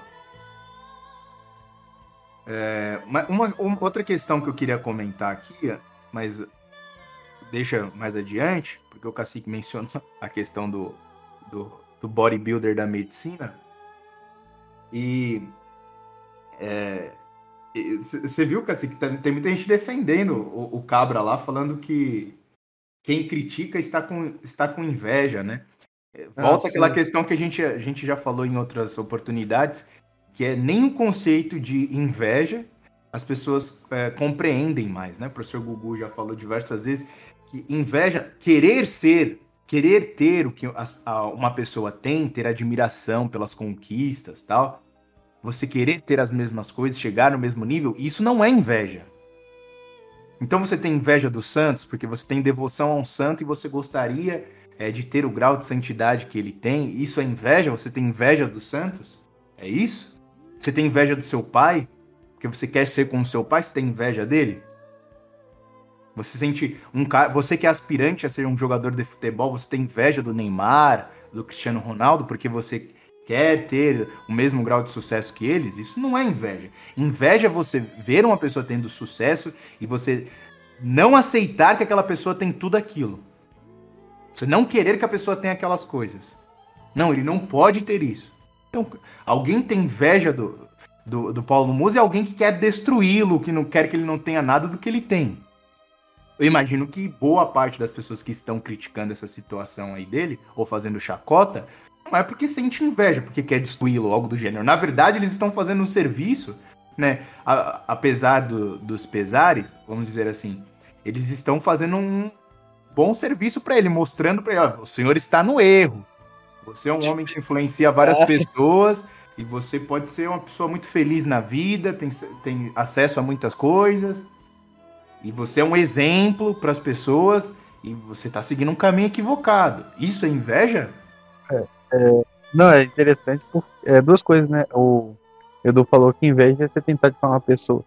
É, e quem tiver interesse tem o, é, o como é que chama? Otelo, que é representação dos ciúmes, e o Iago, que ele tenta a obra toda é, destruir o Otelo porque ele tem inveja dele. Então, tipo assim, se alguém quiser ter uma ideia de que é outra coisa sobre inveja também que eu acho interessante, que é um sentimento difícil de se aceitar, porque quando você coloca, você se entende como invejoso, você está se colocando abaixo da pessoa é, e isso é uma ofensa ao seu próprio orgulho, por isso que muitas das vezes você tende a não aceitar.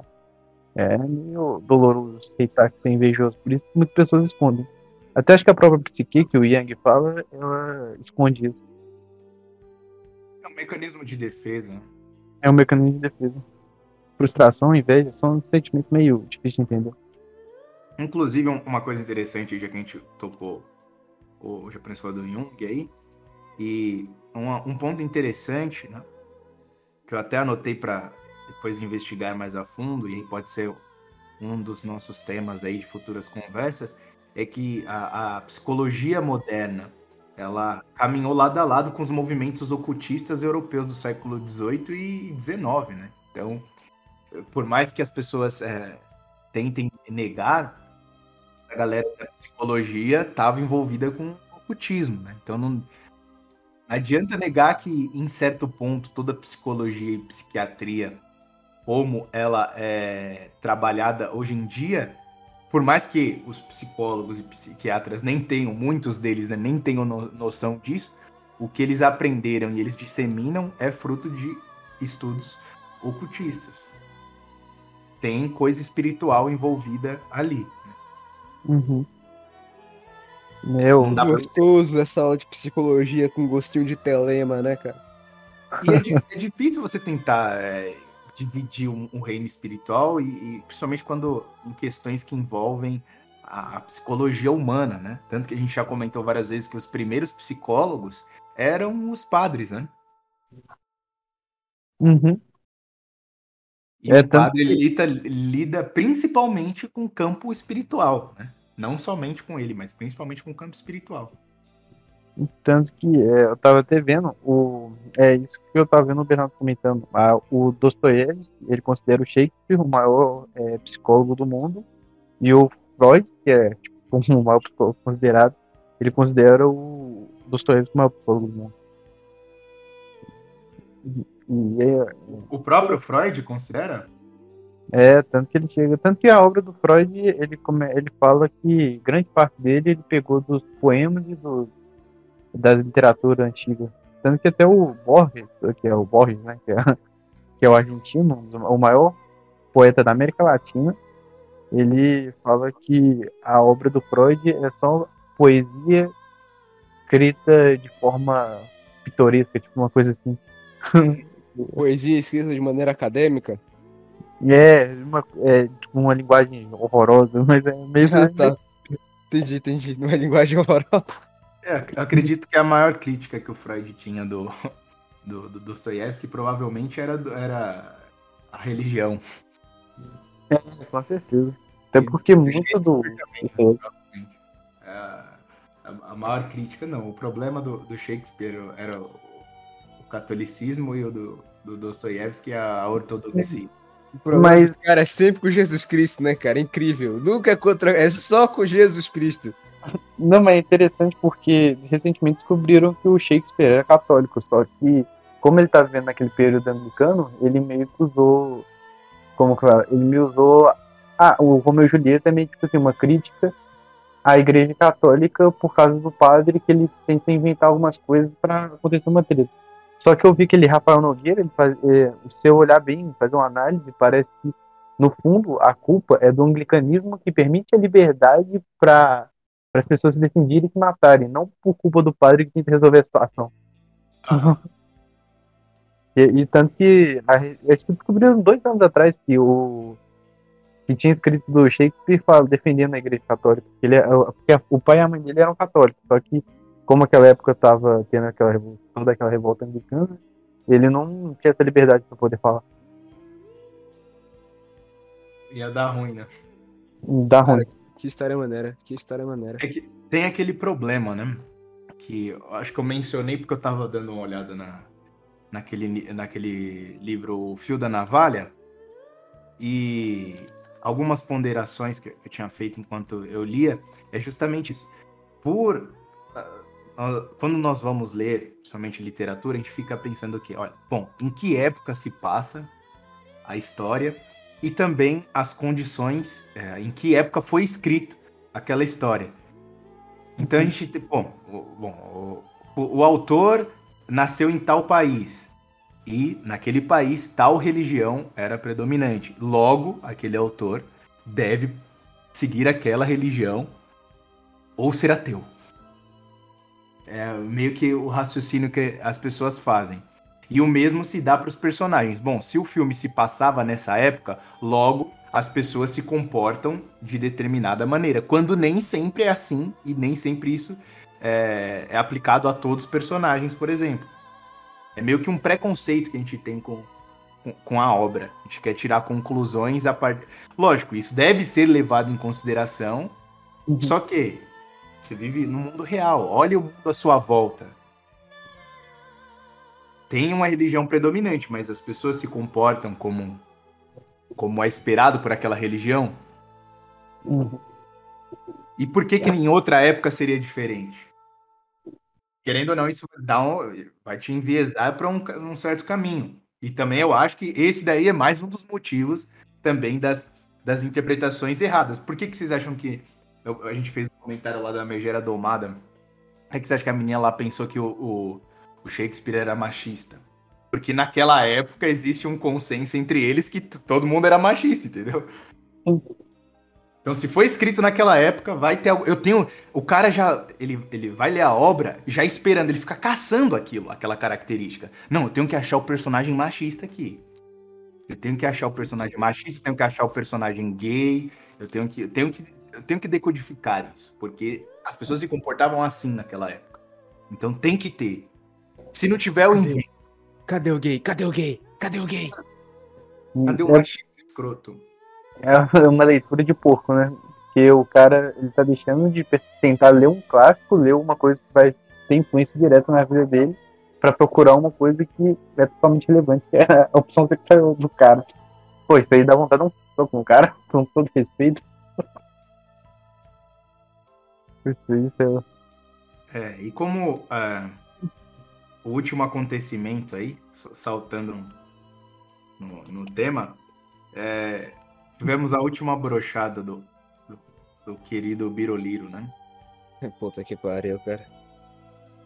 Infelizmente, é, por mais que a gente já estivesse falando há, há um tempo dessa, dessa possibilidade, não só nós, né? Muita gente já porque era o, o, o, óbvio, né? Era o mais provável, digamos assim, de acontecer. Mesmo assim, ainda, pelo menos falando por mim agora, me gera tristeza, angústia. O mundo continua girando. Teremos que fazer trabalhar do mesmo jeito e fazer o trabalho de formiguinha, como sempre. Mas, mesmo assim, gera uma certa tristeza, porque, assim como a maioria dos brasileiros, em algum grau, eu depositei a, a minha esperança novamente num, num homem que já fazia parte do, do, do processo, vamos colocar assim, há um certo tempo. É. A, gente, a gente até menciona que o brasileiro tem aquele problema lá de se desiludir e parece que agora o negócio vai caminhar para frente, mas não, a gente só se desilude para se iludir com uma intensidade maior na próxima oportunidade que aparecer. Né? Agora fica a questão: quem é o próximo Messias? Quem é o próximo maluco, né, cara? É... Isso se tiver o próximo, né? Se tiver o próximo. Enfim, as possibilidades aqui são tantas em que, pelo menos eu acredito que a tendência do do próximo governo, da próxima, enfim, no próximo modelo que irá ser posto a nós será um modelo que não vai permitir outras brechas como o Bolsonaro, entendeu? É o que eu consigo visualizar isso aí. Então acho é, difícil. O lado de lá aprende, cara. Com, é, com o lado de lá né? aprende, mano. o lado de lá aprende tanto, tanto, tanto, que no dia depois, no dia após a, a eleição, o cara já tava arquitetando cada ministério dele e toda a gangue que foi presa e processada já tava com ele de novo. Teve aquela parada do, do, do né, de, de, gente, né, supostamente infiltrada na, na, manifestação que rolou no Distrito Federal, que tentaram virar um ônibus, que prenderam a porra de um cacique lá e tal. Não era meu parente. Aí o... o pessoal disse que tinha terrorista de, de Black Bloc, galera assim por lá, né, e tal. Aí teve de novo essa apreensão aí do, de um fuzil de ar comprimido, ou seja, uma arma de brinquedo, porra. Pela, feita pela Polícia Federal aí e tal. Então, tipo assim, cada uma dessas coisas torna-se a desculpa para você conseguir passar a, a lei de terrorismo do, doméstico, né? E você conseguir classificar pessoas através dos seus perfis e falar: esses caras são potenciais ameaças à nossa democracia. Ou seja, quem é que vai ser a potencial ameaça à democracia. Qualquer maluco que seja da dissidência. Qualquer maluco que não seja petista, qualquer maluco que não seja de esquerda, entendeu? Agora, eu vejo assim, né? É, o pessoal, o cara nem sumiu, nem assumiu a presidência, nem, tá na, nem, nem subiu a porra da rampa e, tipo, material escolar já vai começar a custar mais caro ano que vem, entendeu? A gasolina já subiu de preço em 69 centavos, mais ou menos. Então, assim, as coisas estão acontecendo antes do cara tomar essa designação e, tipo, eu vejo o pessoal surpreso. A única coisa que me gera raiva não é o filho da puta em si subir a porra da presidência. É ver a cara das pessoas de falar: Ah, mas eu não sabia que isso ia acontecer. Oh meu Deus, quem poderia prever que esse tipo de coisa viria a acontecer? Poxa, eu, como liberal, não imaginei que o Lula fosse fazer uma espécie de governo desta maneira dá um ódio tão grande, cara. Que, que caralho, tipo, o que, que você espera do maluco que foi condenado em todas as instâncias, cara? Eu, você acreditar que ele vai chegar na, na, na cadeira da presidência e vai fazer diferente. Tudo porque você teve nojinho de apertar 22 pro maluco que fala palavrão. Meu Deus, cara. Meu Deus, cara. É horrível, é horrível. De socar as pessoas, sabe? Mas enfim, esse tipo de coisa. Eu acho que todo mundo paga, ninguém fica impune do que quer que seja e essas pessoas vão acabar colhendo as consequências, né? De, de terem de terem apertado o dígito proibido na urna, né? E eu fico triste, né?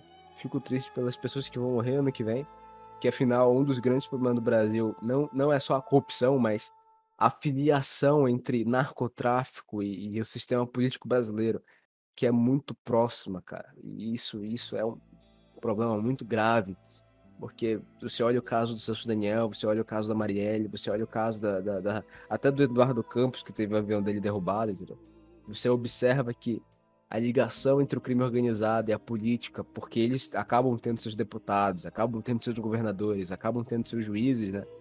É, é estreita, cara, é estreita. É uma coisa que eu não, não esqueço foi quando eu ouvi pela primeira vez que, infelizmente, no Brasil morre muito pouco defensor e promotor de justiça. E em teoria, esses caras eram os caras que deviam andar com mais medo no Brasil. Porque se você é um juiz, se você é um promotor, você é responsável pela sentença que será dada a determinado criminoso, né? E quanto mais perigoso é o criminoso, maior é o potencial dele de vingança. No entanto, você vê esses caras andando por aí, são os caras que andam sem segurança, andam desarmados, vão à praia, vão normal, enquanto o PM do dia a dia não consegue comprar pão sem estar com a clarenta dele na cintura, entendeu? o PM do dia a dia, o cara tem que, o cara vive uma vida em guerra, porque o tempo todo ele pode tomar um tiro por trás, sofrer uma bala, sofrer vingança, o que, é que seja, entendeu? E aí que você vê que não tem jeito. Esses caras fazem parte da gangue, sim, entendeu? Esses caras são cooptados pelo Comando Vermelho, são cooptados pelo PCC, entendeu? Fazem parte dos esquemas de milícia e, porra, tu vai vendo assim que o, o, o Brasil sofre problemas em tantas camadas que é difícil você imaginar alguém que tem a capacidade e as bolas necessárias para resolver isso aí, sabe? Não tem jeito. Eu, particularmente, eu observo que não tem qualquer alternativa ou resolução que venha a ser democrática, sabe? Mas uma Sim. coisa é verdade, não interessa, tipo, quantas e quantas vezes eu, você, outras pessoas comecem a conversar sobre soluções para o Brasil. Política é importante, é importante. Mas a gente faz plano e Deus ri, né? Essa é que é a verdade. A gente faz plano e Deus ri. Porque só ele sabe o dia de amanhã. Só ele sabe como é que é o futuro. É por isso que, ouvinte, você tem que continuar rezando, cara. Porque pode ser que a gente passe o inferno nesses quatro anos, mas pode ser que não. Pode ser que nada aconteça feijoada, pode ser que o Lula infarte e morra. Pode acontecer, cara. Entendeu? Pode acontecer. E aí o, o líder do PCC assuma. Caiu da frigideira direto pro forno, né, meu fela? Pode ser, mano. Inclusive, Cacique, já, você já ouviu falar daquele filme Soldado Anônimo? Que é com aquele, o mesmo ator que fez o, o Donnie Darko? Ah. É, é, é aquele que ele volta para casa e a, e a noiva dele tá com outro cara? Aham. Ah, porra, sim, já vi. Então, ba basicamente aquele, uh, aquele filme é uma crítica às guerras modernas, né? As guerras sem sentido. E como várias vezes os próprios soldados sabem que uh, aquilo dali é, é, quase que um teatro, que o, o, próprio exército americano financia armas no, pro Oriente no Médio. Oriente Médio, a galera do ISIS e tudo mais. Sim, sim, sim. E nós somos apenas marionetes. Então a gente vê que, por mais que é, tenha suas. É, coisas peculiares a cada país, uma coisa particular, é, a grosso modo, todas as instituições humanas, não importando o, pai, o país, têm certos vínculos com, com as organizações criminosas. Né? É, recentemente eu estava tava, tava até pesquisando um pouco sobre compra e venda de veículos, né? Pensando em passar um veículo para frente, aí estava me inteirando, nunca fiz isso antes, estava me inteirando. Tava vendo o caso de um rapaz que ele queria vender um, uma moto, anunciou sua moto, e o cara entrou em contato com ele e tal, mas falou que quem ia fazer a mediação era um amigo, porque ele ia comprar a moto para pagar uma dívida, toda uma história estranha. Enfim, o rapaz acabou aceitando. Chegando lá, fizeram a negociação tal, e o cara gostou da moto. Ele falou: ah, vou entrar em contato com seu amigo aqui, já que você gostou. Os caras estavam no cartório e tal e mandou um comprovante lá certinho pro cara. Parecia muito real, só que o dinheiro não entrou na conta do cara. Falou, ó, eu não vou passar a moto pro seu nome porque o dinheiro não caiu, entendeu? O dinheiro não caiu aqui. Não, mas como assim o dinheiro não caiu? O cara, é, seu amigo falou para mim que já tava tudo certo. Falou, opa, meu amigo? Pensei que ele fosse seu amigo. E aí que os caras perceberam que os dois estavam sendo golpeados. O cara era um, um golpista, tava conversando com duas pessoas. Esse cara que tava negociando com o dono da moto já tinha transferido o dinheiro pro golpista e ele tava ali só para pegar a moto. E aí virou um caso de delegacia, chegando lá, o, caso de polícia, chegando na delegacia, o, o próprio o próprio policial falou pro cara, olha, você quer um conselho? Não, não não mantenha contato com esse cara que sofreu o golpe junto com você, já que você só, só perdeu aí algumas horas de trabalho, não perdeu seu bem nem nada do tipo, não teve nenhum dano é, financeiro, siga sua vida. Se o cara mandar mensagem para você, ignora tal e siga sua vida. Se o próprio policial, e ele tinha mencionado, não, não, isso acontece, é comum. Se o próprio policial tá falando para você que é comum, é porque ele sabe que provavelmente esse cara que é o tal golpista, às vezes, não estou, veja bem, não estou afirmando Polícia Federal. Mas às vezes é uma pessoa que faz parte da polícia ou que tem contatos lá dentro, porque uma coisa é clara, como que esse cara não é pego? Porra, bicho, é, e é verdade. É, verdade. é o primeiro golpe desse cara? Não é o primeiro. Eu, assim, cara, eu uso dizer que na, na, nas capitais do, do, Assim, nas maiores cidades, ou pelo menos nas principais cidades do Brasil, né? Que é São Paulo e Rio de Janeiro. É onde você tem o maior índice de corrupção entre policiais e tudo mais. Claro, existem as boas pessoas ali, existem os bons policiais, existe boa parte da, da, da de, uma corporação que sente vontade. Só que o problema é que quem nomeia o comando, quem nomeia os postos de decisão, são pessoas que estão submetidas a, a, a, poderes políticos maiores do que ele, cara. E não era de enfrentar, ele escolhe nunca enfrentar. Qual um exemplo cl claro aí, as Forças Armadas. Porra! eu gosto muito daquele, daquele podcast do Fala Glauber, né? Que ele, ele traz a história de combatente e, e aí tu vê, cara, que o filme é uma coisa muito divertida e muito boa. Só que nada é capaz de superar o relato da experiência pessoal, cara. Nada é capaz. Então, tipo, é mais emocionante tu ver a história de um cara que realmente trocou tiro de verdade do que, do que tu assistir em filme, né? Só que, de vez em quando. Ele traz... até o último homem. É, porra, tá. o cara odeia esse filme. Eduardo simplesmente odeia Andrew Garfield e, e até o último homem. Aí ele trouxe, né, durante esses anos aí, vários vários generais. E durante o último mês, né, ou melhor, novembro a dezembro, todo general que ele trouxe era para falar sobre intervenção militar, artigo 142 e tal. E, cara, unanimemente, unanimemente, todos eles, cara, todos eles prezavam pela democracia. Todos eles diziam que tinham que respeitar as instituições. Ainda que eles discordassem veementemente. Todos eles amam os Estados Unidos e a estátua maçônica da liberdade, fruto da Revolução Francesa. Exato. Esse é o grande problema todo mundo continua né, né, nessa história de instituições de liberdade, porque nos Estados Unidos é assim, não sei o que. Eu falei, caralho, cara, já era, já era, GG, GG. Acabou, perdemos, perdemos. Porra, cara. Porra. Cara, eles nem percebem, mas ele, ele, literalmente esses caras, eles flertam com a Revolução Francesa o tempo inteiro. Aí você vê que. Pra concordar com que é aquilo que foi feito, sabe? Porque aquilo... o conceito de liberdade, não sei se vocês concordam, mas o conceito de liberdade atual que as pessoas defendem hoje é o conceito da Revolução Francesa. Sim, sim, mas vamos chegar lá.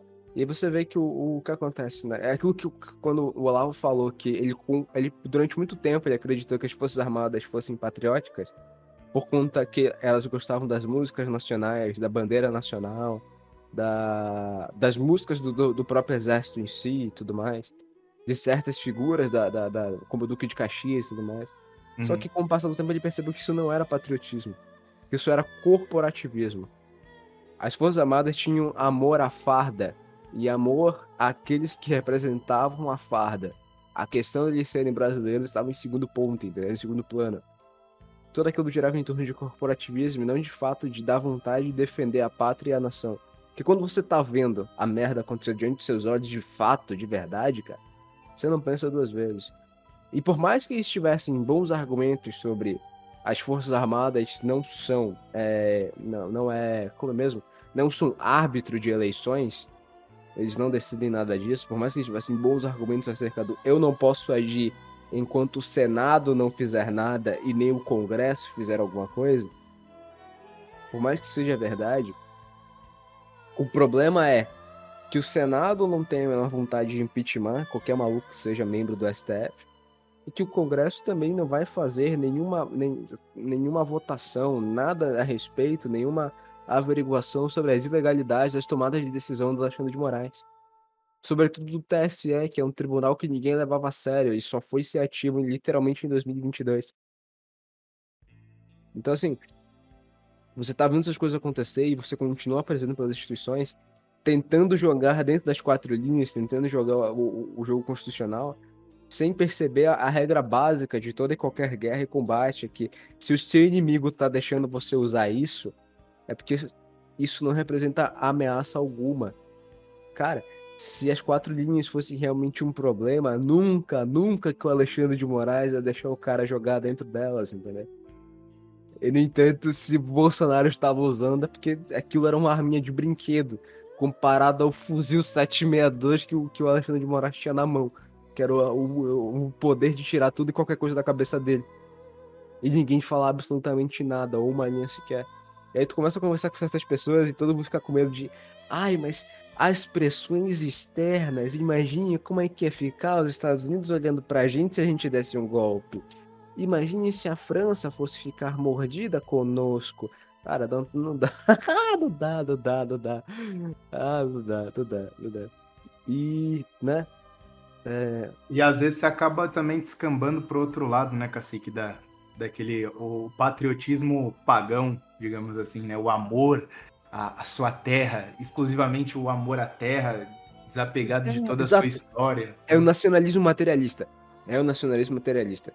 Que, é, que, é, o, que, é, o, que é o que faz a galera vender toda e qualquer convicção e, e espírito moral que exista dentro da sua cultura, dentro da sua tradição, para fazer um Estado nacional que funcione.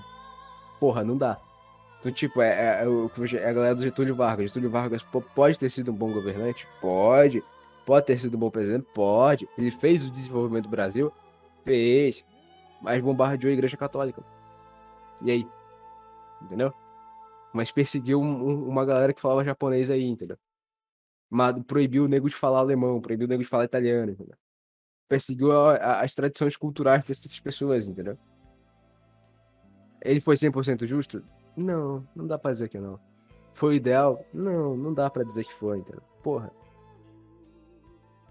Existe a necessidade de você conseguir discernir as coisas e fazer o um meio termo entre todas elas, cara. Entre fazer um Estado Nacional que funcione sem você matar o espírito e a tradição, sem você ser injusto, porra. Porque tu vai morrer e tu vai ser julgado por isso. Eu cara. sou patriota, mas eu odeio os portugueses e a Igreja Católica. Não dá, não existe, não existe, não existe. A, a gente tem. E ninguém tá falando que ninguém aqui tem que a, amar profundamente Portugal e a igreja. É, tá não. que você tem que se converter ao catolicismo, mas outra coisa. É aquilo que é, o, o, professor Google falou lá, de você inverter ao ponto de você seguir a filosofia luciferina. Uma coisa é você ser. É, é, aderir à igreja, à ortodoxia tal, ou aderir ao protestantismo. Outra coisa muito diferente é você sentir ódio a Igreja Católica. Coisa totalmente diferente. Sei, coisa de demônio. É. Eu, eu não sinto um, um ódio profundo aos protestantes. Eu, eu entendo. Eu tento, eu, quer dizer, eu me esforço né, para entender. É, mas a, você sentir ódio por uma, uma religião séria, não sei, cara. Eu não sei. Falar assim, apesar das consequências, é que eu acho que a gente vai entrar num campo delicado. Vamos parar essa linha de raciocínio aí, senão a gente vai entrar de novo no, naquele campo de os erros protestantes, tá? E não, não é a proposta aqui. Voltemos ao, ao, ao paganismo aí do disfarçado de nacionalismo. Continue seu raciocínio. Pois é. E existe a necessidade de você conseguir fazer o meu termo de tudo porque não existe identidade brasileira que não esteja ligada à Igreja Católica, não esteja ligada a Portugal, né? é a única que eu acredito que seja possível. Porque toda e qualquer coisa que você tente botar no lugar, você vai ver influência americana, você vai ver a influência da esquerda americana entrando aqui e tal.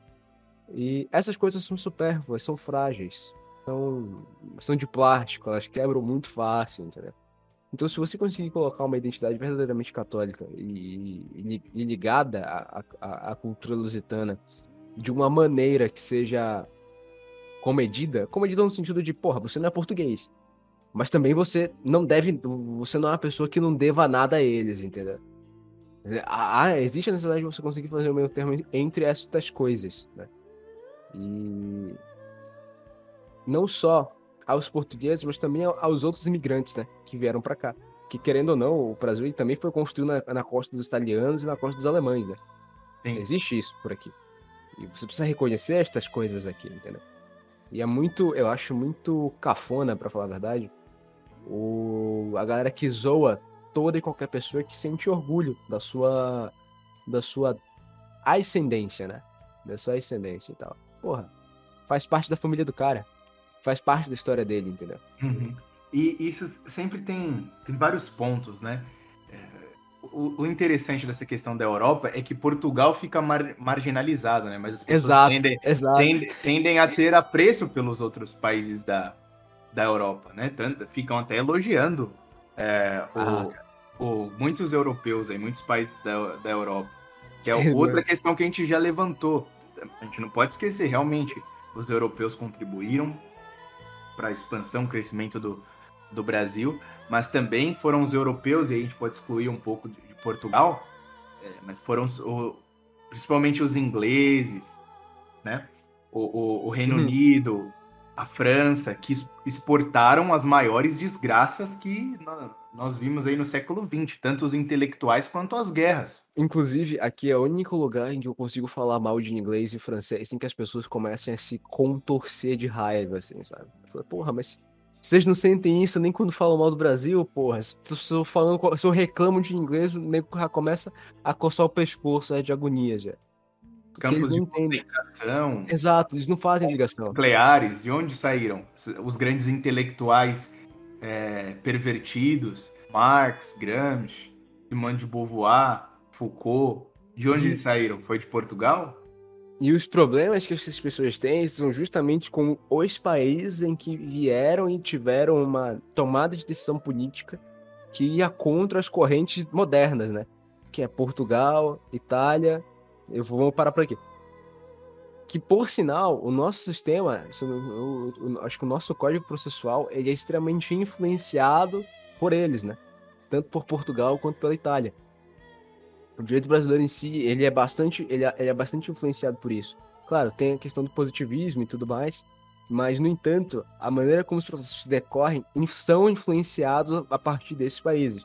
Na época em que eles eram aqueles regimes maneiros daquela época lá, entendeu? Fosse na mão do, do, do, do, do Franco, né? E do. E do. E do Mussarela. Aí, o que acontece? as pessoas acabam não gostando desse por esses motivos, né? Mas foi, graças, foi graças à construção do que esses países desenvolveram que hoje a gente tem um, um, um processo que funciona. Que funciona relativamente bem, né? Até. E aí o, o, que acontece? Cada uma dessas pessoas, e tendo Portugal, né, que é meio que é o Brasil da Europa, né? é, eles não conseguem olhar para eles, né, para ver as coisas boas que Portugal tem, né, sobretudo principalmente na questão da cultura, cara. Eu tava conversando com o Code Hack um pouco, né, e o português, ele é um cara que ele não interessa aquilo que a lei diz, mas interessa aquilo que a minha tradição pratica há muito tempo, né.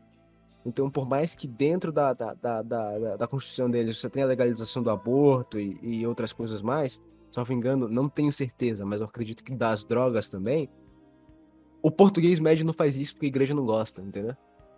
Então você encontrar pessoas de cabelo colorido por lá, por Portugal, é raro, a não ser que você esteja na cidade, você consegue achar uma ou outra pessoa que tenha cabelo colorido por lá, entendeu? É, questão da, da até do homossexual lá é diferente da, da maneira do homossexual daqui, porque o homossexual lá você não sabe que o cara é homossexual porque ele tem vergonha de parecer ser homossexual. andando pela rua aqui, você encontra exatamente o oposto, né? Você vê os viados mais escrachados que existem pelo mundo. Tá, tá todo mundo por aqui, entendeu? Tu vai vendo esse tipo de coisa. Ah, desde o shortinho atachado na bunda, a maneira como o cara anda batendo cabelo, entendeu? Aí você vai vendo esse tipo de coisa. Então, ou seja, por mais que o judiciário, as leis e as normas deles diz, digam algo, o português prefere seguir aquilo que diz respeito às leis morais, né? A, a tradição, ao espírito, ao catolicismo, que é raiz da cultura deles. Querendo ou não, é, é raiz da cultura deles, entendeu? E isso dá um país diferente. E quando você sobe, né, que você vai vendo a, a, a Inglaterra, a França e, e outros países da Europa, né? Você percebe que a fascinação com que o brasileiro acaba tendo aquilo ali é por uma associação esquisita que a gente fez há muito tempo atrás sobre desenvolvimento humano e, re e religiosidade, né? Em que criou-se na cabeça das pessoas de que quanto menos religioso é uma nação, mais envolvida ela é. Só que qual é o caráter desse desenvolvimento? É a questão do desenvolvimento material, né? Em que, ah, você tem pessoas que não passam fome, você tem pessoas que têm um, saúde, um sistema de saúde bom, você tem pessoas ali que, é, que a desigualdade social é pequena e tudo mais, coisa do gênero. Só que, quando você vive naqueles países ali, você percebe a profunda, é, o profundo vazio que existe na vida daquelas pessoas, né? No sentido de que, ainda que o, o Estado e o governo entreguem a elas tudo aquilo que elas precisem ter, cara, é inexplicável como dentro desses países as coisas conseguem dar errado. Em que pessoas conseguem morrer de, de, de, infecção, mesmo tendo um sistema bom, em que pessoas acabam morrendo de ser, porra, por clima, entendeu? Mesmo tendo o, o, uma qualidade de vida excelente, em que pessoas acabam brigando e sendo assassinadas por questões de tomada de, de decisão, né, do, do, dos seus governantes, feitas de maneira errada, como rola a questão da imigração e que ainda que você esteja com a sua conta bancária rica, uma coisa que faz o ser humano viver é a questão da sua cultura e da sua identidade, entendeu? A identidade dessas pessoas está morta. Elas não sabem mais se identificar, elas não sabem mais aquilo que significa ser um inglês ou aquilo que significa ser um francês, entendeu? E aí você acaba vendo isso, vendo isso de maneira vívida, que é quando você vê as seleções, né, da, da, da, durante a Copa do Mundo cantando hino uma seleção, uma seleção que é verdadeiramente, né, totalmente é, pertencente ao seu país, como é a seleção de Camarões, né, os, os camaroneses. Quando você vê eles cantando hino, é totalmente diferente quando você vê a França cantando hino, porra. Existe um, um, um, um sentimento de pertencimento muito maior do que na seleção de Camarões do que existe na seleção da França, né? Por mais irônico que isso venha a aparecer. E você vê, né, que não interessa o progresso material ou mesmo o progresso institucional. A única coisa que vai fazer o ser humano ser feliz de fato são as coisas que dizem respeito à, à questão do metafísico, né? Que é a sua religião, a sua identidade e o seu caráter. Então, vale muito mais a pena a vida simples do que um, um, uma vida, vamos dizer assim, a palavra não é nem exótica, mas exorbitante, não sei, não sei, mas uma, uma, uma vida em que você tem mais do que o necessário, né? ou mais do que você precisaria para ficar bem. E, no entanto, você abre mão da sua alma, sabe? E aí eu vejo muito brasileirinho, e nenhum deles, né? Todos esses caras que eu vejo que são assim, são aqueles que já abriram mão, né? De valores de convicção, que são os caras que, tipo, acreditam em Deus, mas é naquele Deus bonzinho que a tudo perdoa e a tudo faz, entendeu? O conceito de justiça dele não, não, não existe. E aí... Ou Deus totalmente mal, injusto. É, é, é. É o Deus que escraviza a humanidade. Aí você vê. Aí são esses caras que querem para si esse estilo de vida. E é um estilo de vida que ele não só europeu, europeurizado, ou europeu, né? Vou usar é europeu. Que não é só europeu, mas ele é muito urbano, muito cosmopolita, né? Muito só na cidade, sabe? Porra, não é legal, cara. Não, não é legal. Enfim. Acho que é isso, né? É, pra entreter. Acho que foi isso pra entreter o ouvinte. Pra entreter o ouvinte. Querem deixar a mensagem final aí? Só Deus ah. sabe ah. quando estaremos de volta. Ano que vem será turbulento. Acredito. É. Eu desejo a, a cada um dos ouvintes aí um excelente ano novo, um feliz ano novo e um, um bom começo de ano, né? Um bom começo de ano. Que eles consigam colocar em prática cada um dos planos que eles fizeram e não se esquecer, cara, que todo dia é luta, todo dia é briga, sabe? Todo dia a dia. Todo dia a dia, cara. Todo dia a dia. Então, E o projeto vai sair. Pode, confiem, esse projeto vai sair. É o nosso filho que está sendo. está na incubadora. tá sendo gestado. Ó, do filme? Aham, sim, Sim. sim. Mas coloca o nome de filme de cria, não, pelo amor de Deus. O nome sei da porra. A Qual ideia, foi, a ideia, a ideia de foi? quem aí, ó? Não, porra, coisa de bandido. Coisa de bandido. Tá bom, mano. Tá bom então. Tem que colocar uns nomes. Igual o Rafael Falcão em latim, é bacana. Ai, Vamos colocar as artes do Brejo. O que, que você acha? Ah, velho, é bom. Arte do Brejo, pode crer, pode crer. Sétima arte, mano. Tem a das artes do Belo, do, do professor Nogueira. A gente chama o Nogueira as fazer uma artes do- participação. As artes do, do Brejo com a introdução do, do Nogueira. É, A gente manda o Nogueira fazer uma participação só pra ele dizer senes. Ele vai fazer. Vai ter introdução do Nogueira em cada, em cada vídeo a gente vai colocar, ó. o 30 segundos do, do Nogueira explicando por que, que você não pode falar palavrão. Acho que a gente fizer isso, ele mata a gente, cara. É isso aí, ouvinte. Tchau, tchau e até a próxima. Deu Essa, japonês. Com Deus. tudo de bom aí pra todo mundo que escutou. Infelizmente hoje tivemos a notícia do nosso falecido Bento 16, mas esse ano vai acabar e ano que vem vai ser melhor. Tomara. Esse ano foi foda, né, cara? Porra, Hum. levaram. Nos tomaram o Olavo de Carvalho, nos tomaram a Copa, Pelé foi de base, mataram o Papa também. Pior Foda. tudo, o Lavão também morreu. Foi a pior notícia de tudo. Cara, eu, assim, eu vejo assim que. Poxa. me- se eu estiver falando besteira, Deus me perdoe, mas eu acho que foi melhor assim, sabe? Porque eu acho que É. ele, não ia, ele não ia aguentar, cara. Ele não ia aguentar ver tudo que aconteceu no, no Brasil depois que ele morreu, cara. Acho que ele não ia aguentar, não, cara. Acho que O ele, cara, ele ia pegar uma arma e ia dar um tiro em todo mundo, cara. Eu não sei, o professor Olavo passou por, por, mal, por, mal, por maus bocados, sabe? É verdade. Ele, ele tava acostumado com Eu acho que a única coisa que ia sabe? Acho que a única coisa que ia rolar era ele sentir um desgosto que ele não merecia sentir, entendeu? Eu acho que isso aí.